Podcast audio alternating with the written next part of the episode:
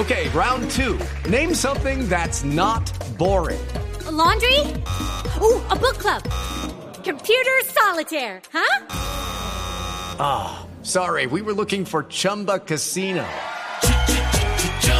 That's right. ChumbaCasino.com has over 100 casino style games. Join today and play for free for your chance to redeem some serious prizes. ChumbaCasino.com. No purchase necessary. Full prohibited by law. 18 plus terms and conditions apply. See website for details.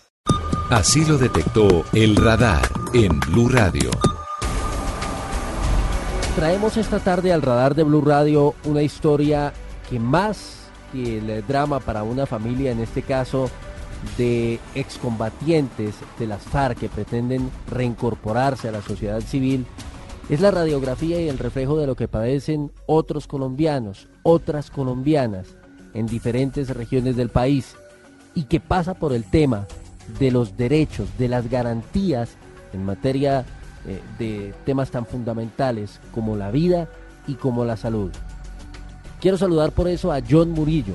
Él es el esposo de María Lazo, una mujer que hizo parte durante varios años de la guerrilla de las FARC y ahora se encuentra en uno de los espacios territoriales de capacitación y reincorporación en los llanos orientales. Don John, buenas tardes. Buenas tardes. ¿Qué fue lo que pasó con eh, el bebé? Cuéntenos un poco esa historia. Ustedes estaban esperando un niño y hubo unas fallas, repito, como lo decía en la introducción, eh, de las mismas que padecen muchos colombianos que llevaron a un desenlace muy triste. ¿Qué fue lo que ocurrió?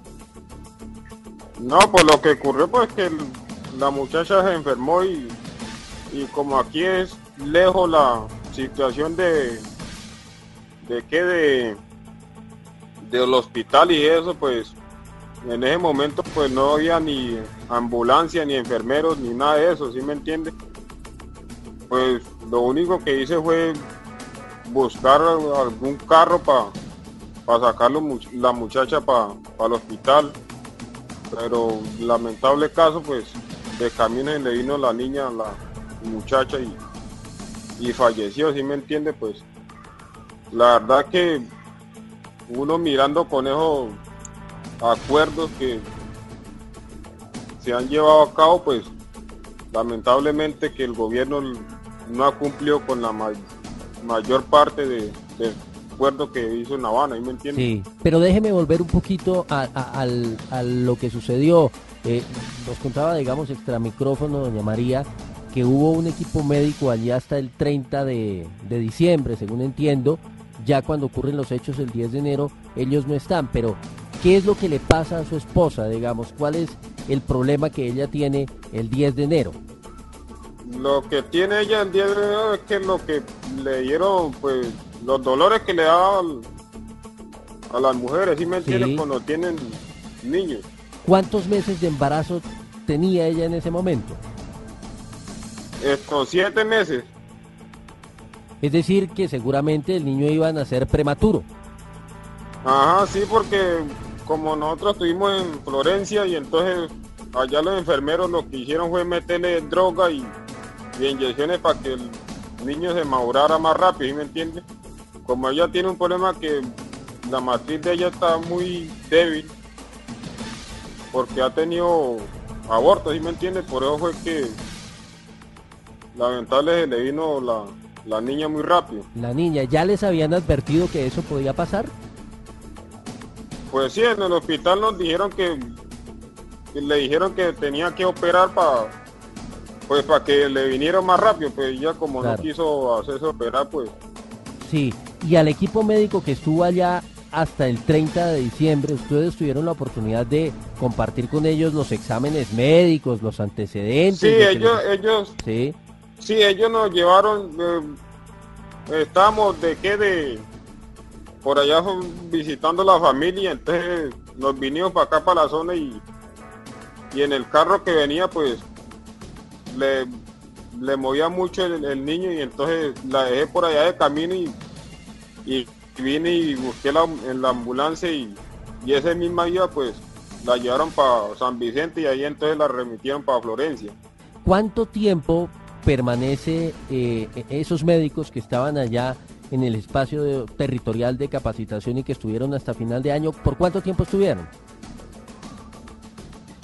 La verdad que no, no sé porque yo como no mantengo casi aquí, si me entienden, mantengo ocupado. Sí. Pues hasta lo que sé que hasta el 30 nomás estuvieron aquí ellos. Y cuando se le presenta a ella esta complicación el 10 de enero, no hay transporte y no hay médicos. ¿Qué hacen entonces? No. ¿Qué, qué pasa?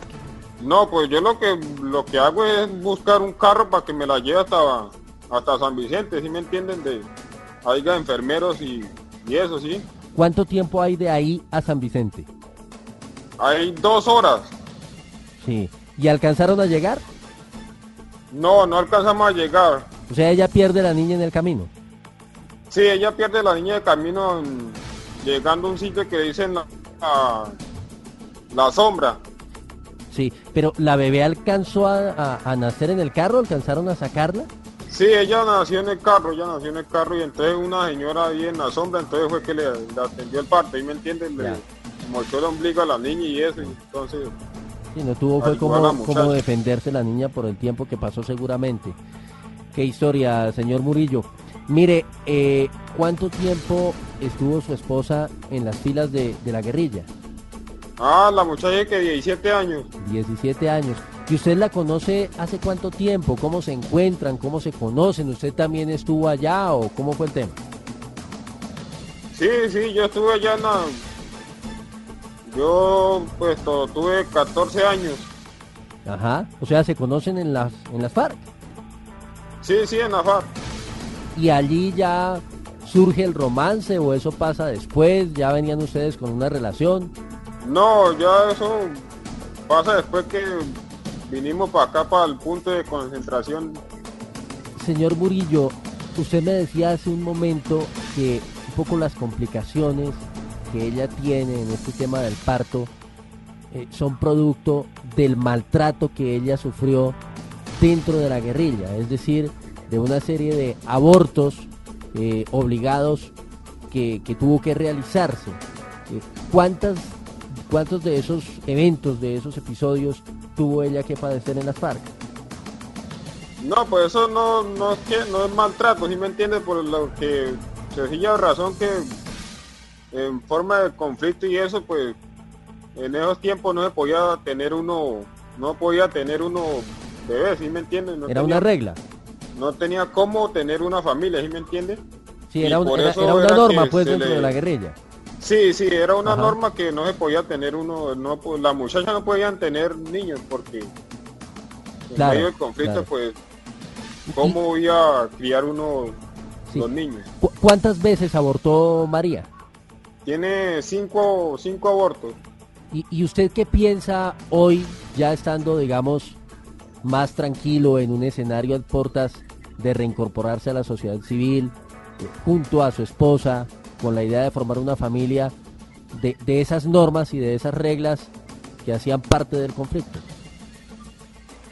No, pues ahorita pues que la única es echar para adelante y ahorita como ya se puede, ya puede uno tener una familia, ya no tiene uno preocupación que de pronto la, pues sí, usted me entiende, la situación de uno, que cuestión de bombardeo y eso, ¿sí me entiende? Pues Claro. ya uno vive pues más tranquilo por estos acuerdos que llevan en La Habana. ¿Qué, qué labores desempeñaban eh, usted y su esposa antes en la guerrilla, digamos, antes de salir de allí, de, de comenzar esta relación bonita y de pensar en, en un mañana? No, pues lo que le tocara a uno, comandear, lo que le tocara a uno.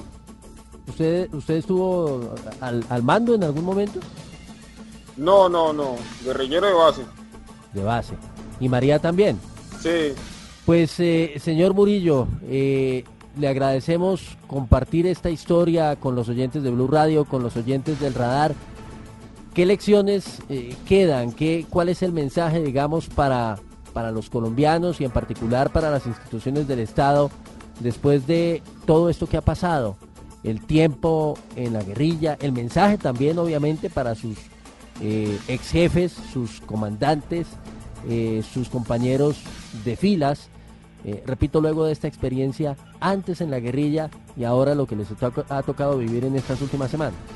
No, pues lo único es echar para adelante y, lo único es que el Estado pues que ponga más de voluntad de ellos que con los médicos y eso, ¿sí me entiende? Porque la verdad que es una es una zona muy lejas y, y los recursos son muy pocos, ¿sí me entiende? Porque es muy lejos y el transporte también, la vía carreteraria es muy fea, ¿sí me entiende? Por eso es que suceden estas cosas que, que uno no quisiera que sucedieran, ¿sí me entiende? ¿Ustedes están recibiendo algún tipo de ayuda económica o algo así? No, pues lo único que nos, que nos traen la economía nomás de resto y lo, el salario que nos dan ahorita. ¿Les están dando un salario? Sí. ¿De, cuánto es? De 627 mil pesos. ¿Por cuánto tiempo? Entiendo que... ¿Cuánto tiempo? Por dos años, pero... Dos años, Pero la realidad es que esos 600 mil pesos no le alcanza ni para vestirse uno. Pues don John, le agradezco mucho y como le decía, una petición, ¿es posible hablar con su esposa un minuto? ya se la paso. Gracias. Bueno, gracias. Doña María. ¿Aló? Doña María, ¿cómo está? Buenas tardes. Bienvenida al radar de Blue Radio. Mm, buenas tardes. ¿Cómo sigue? ¿Cómo se siente? Pues aburrida y triste. Claro, no es para menos. Pero bueno, tiene a su esposo ahí muy, muy cerquita y como él dice, la vida sigue, la vida continúa, hay que tener mucho ánimo, ¿no? Ajá. Bueno, ¿cuáles, cuáles son, cuáles son sus planes eh, hacia adelante? ¿Qué viene ahora? ¿Cuál es el, el propósito? Pues ahorita, pues, recuperarme y, y cumplir una dieta y a ver si algún día tengo un bebecito ya aquí pues en la casa y eso y pues no estoy haciendo nada por la vaina de que estoy en dieta y y yo lo único que le pido al gobierno y pues que me ayuden porque de todas maneras la pérdida de un hijo no, no se la sea uno a nadie, ¿cierto? Que yo más quería tener mi hija aquí al lado y al fin y al cabo perderlo por por el gobierno no cumplir con lo prometido en Habana, ¿cierto? ¿Cuál más quisiera tener un hijo al lado? En el tiempo que estábamos nosotros primero, que estábamos en un conflicto, era diferente, ¿cierto? Porque nadie querían tener familia, pues no podíamos por la vaina y que quién iba a tener un hijo en un conflicto armado, ¿cierto? En medio de borbandeo y todo eso. Ahí sí era peor pero como ahorita ya no estamos en eso, entonces yo lo único que le pido es que por medio de ustedes pues no nos abandonen ni nada y, que, que me ayuden. Aparte de su esposo, ¿usted tiene más familia? ¿Hay más familiares suyos? ¿Han podido encontrarse después en este tiempo? ¿Por lo menos hablar telefónicamente? Pues mi familia, pues yo tengo mi familia, pero está lejos. ¿Y ha podido hablar con ellos? No, porque vea, por lo menos ahorita este caso, pues yo no he podido hablar con ellos porque es que la verdad no me siento en condiciones de, de coger el teléfono y llamar porque lo primero que me van a preguntar es por la hija. Claro, claro. Entonces, pues el que le contesta la llamada y eso es mi marido. Claro. Bueno, pues ahí está el drama de esta familia, María Lazo, John Murillo, dos ex guerrilleros de las FARC que estuvieron durante varios años, 17 ella, 14 él, en las filas de la guerrilla, que ahora quieren un futuro diferente, pero que en eh, días pasados, hace muy pocos días, tuvieron que afrontar la mayor dificultad, quizá el mayor dolor en la vida, el de perder un hijo, en este caso una bebé de apenas siete meses que iba a llegar prematura, pero que era la esperanza de este hogar que comienza a nacer. Es el radar de Blue Radio.